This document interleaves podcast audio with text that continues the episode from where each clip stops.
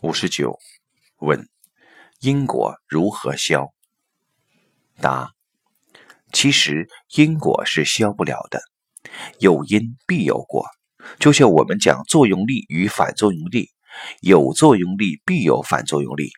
比如我打桌子的同时，我的手会疼，打得越狠，手越疼，大小相等，方向相反，作用于同一时间。到第四维以上的时间。是变量，大小相等，方向相反，不一定作用于同一时间。但是有前因必有后果，有了因以后，果消失了是不可能的。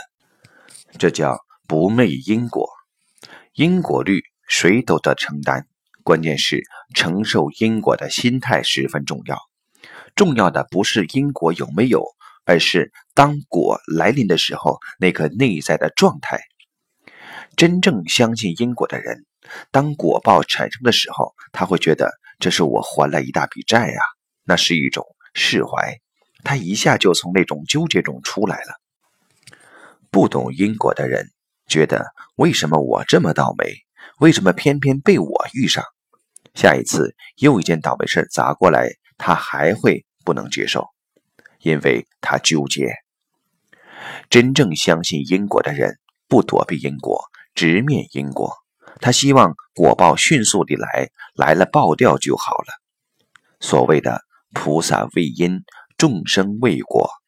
真正修行的人，不想自己再造什么因，造了因以后还得还。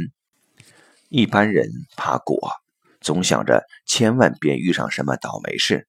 其实他不知道，任何倒霉事都是以前已经造下的业。